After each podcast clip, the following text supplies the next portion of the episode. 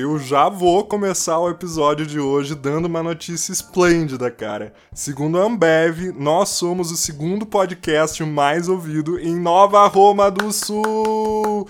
E eu não poderia estar mais contente com isso. É sempre muito lindo poder chegar a lugares diversos, tocar as pessoas com que o ser humano tem de mais nefrítico, que é a sabedoria. Então, um grande beijo para Nova Roma do Sul e todo mundo que está ouvindo a gente de onde quer que esteja. Hoje a gente está aceitando aqui pela primeira vez um tema do telespectador no Versus de Papel Toalha.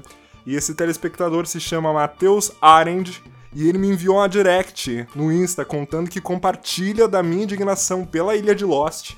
Afinal de contas, ele e alguns colegas foram os criadores do filme Carros, num trabalho da terceira série no ensino fundamental ele conta também que tem uma descendência holística europeia e finaliza pedindo para que eu leia um livro chamado A Metamorfose de Kafta e depois faça um review aqui no podcast. E como a voz do público é a voz de Deus, hoje a gente vai de resenha aqui no Versos de Papel Toalha. Resenha crítica com Augusto Henrique. O livro começa apresentando um menino chamado Gregor, que é atormentado por terríveis dores abdominais e durante muito tempo fica se contorcendo na cama e chega a ser agoniante para quem tá lendo, porque a gente vê que ele não consegue nem se levantar e a maior preocupação do cara é não perder o horário de trabalho. E eu no primeiro instante já saquei que isso era apendicite. Só que aí a coisa vai ficando mais estranha, porque começa a falar de mudança de voz, negócio de perninha que o cara não conseguia controlar. E aí me passou na cabeça que de repente tivesse uma malícia ali, um negócio com puberdade. Eu não sei a época em que o livro foi escrito, mas de repente tinha algo de trabalho infantil ainda, ou sei lá, puberdade tardia. Eu, por exemplo, tive o meu bigode precoce, com 8 anos. Então, de repente, tem adolescente que teve a primeira eleição já com um emprego. E falando em emprego, uma das coisas que eu achei mais estranha é que não, não dá uma hora de atraso, o chefe do Gregor já tá lá na casa querendo tirar satisfação. E eu comecei a me questionar qual será o emprego do Gregor, que seja algo que em uma hora de atraso o chefe já se deslocou para estar tá lá. Se de repente ele era motorista de ônibus, vendedor da Colombo ou algum outro serviço essencial só que aí o que tava estranho vai ficando cada vez mais bizarro, porque a irmã só chora, a família vai gritando com ele pra sair do quarto, ele abre a porta do quarto com a boca, e nisso vomita um líquido marrom. Na hora eu lembrei de uma amiga minha que no carnaval bebeu demais pra ver se voltava a glicerina pro sangue, ela tomou um danete. E deu uma merda gigantesca na sala da casa da avó dela. Mas enfim, Aí ele consegue sair do quarto e quando a família vê ele, começa a chorar descontroladamente. O chefe vai embora, o pai dele toca ele pra dentro do quarto com uma bengala. E eu confesso que eu não tava entendendo porra nenhuma até surgir a seguinte frase: Gregor ainda não tinha a prática de andar para trás. Aí na hora eu saquei que isso era metáfora pra homossexualidade, que ele tava sofrendo homofobia dentro de casa.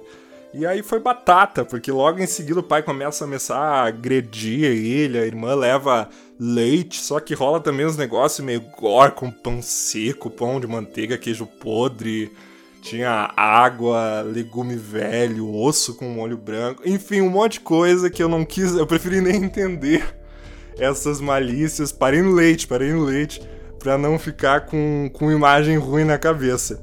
E tava tudo muito claro dentro desse espectro, até do nada falar que o Gregor tinha uma antena na cabeça.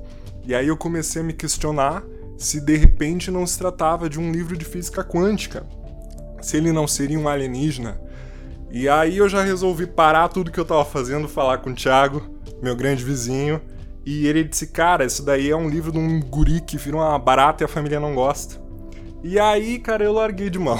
Sinceramente, deu para mim. Matheus, não foi dessa vez. Eu agradeço muito a tua indicação, mas eu quero deixar aqui uma devolutiva, então, do que eu acho ser uma obra muito mais legal com a mesma temática da coisa do homem que virou bicho, muito mais clara, que é a nova onda do imperador, que vai contar a história de um cara fantástico que vira uma lhama e vive diversas aventuras muito mais interessantes que as do Gregor, que não consegue nem sair do quarto direito. Então, dito isso, nota 4 pro livro do Kafta, pelo esforço, pela boa intenção, o mistério todo, mas infelizmente não me convenceu. E agora nós vamos de história boa de verdade, com a nossa prévia semanal do que vai ser essa grande trilogia quântica que eu tô escrevendo para vocês aí de casa. Então apertem os cintos que a viagem vai começar. Eram duas da manhã quando Gorm acordara de um sono profundo pós-coito. O lugar ao lado jazia vazio e o silêncio imperava na nave sideral. Estaria Elizabeth no andar de baixo cozinhando algo para o lanche da madrugada? Vestira sua camisa num supetão e deu seu desacorrer pela escada. Movimento infeliz que o fizera deslizar a escada abaixo e cair como um grande lobo musculoso no primeiro andar da nave. Ao abrir os olhos e tirar as mãos da cabeça, uma surpresa. Os móveis, decoradores e bibelôs raros estavam arruinados. A coleção de action figures não possuía mais uma cabeça sequer. DVDs de Supernatural, a melhor obra cinematográfica já feita para a televisão, espalhados arranhando pelo chão. As guitarras nunca antes tocadas, todas quebradas ao meio. Cervejas artesanais escorriam pelo piso como urina de cavalo em dia de serração. Por um instante seu coração parou. Ouviu um zumbido no ouvido esquerdo e questionou-se Ei, estou tendo um princípio de infarte? levantou-des e começara a caminhar pelos escombros até deparar-se com um bilhete grudado na porta principal. Nele escrito: Da próxima vez, as cabeças arrancadas serão as suas. Não havia dúvida. Em poucos segundos constatou. Elizabeth havia sido sequestrada e era sua missão encontrá-la.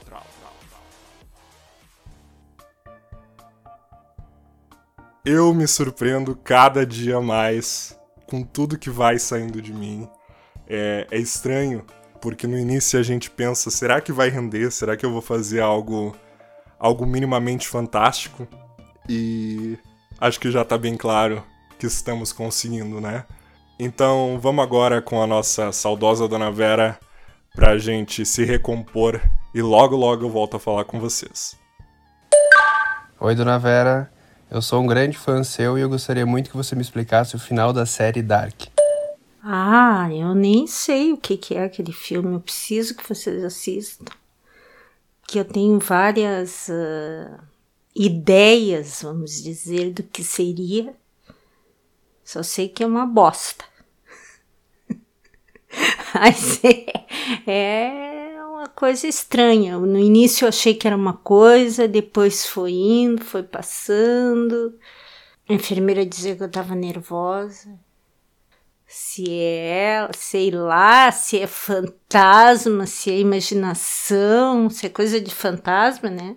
Ou se é imaginação, só Deus sabe o que que é.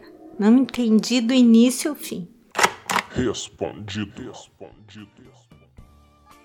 Grande Dona Vera. Hoje a gente já vai encerrando por aqui, afinal de contas eu já deixei uma indicação muito forte para vocês, que foi a nova onda do Imperador.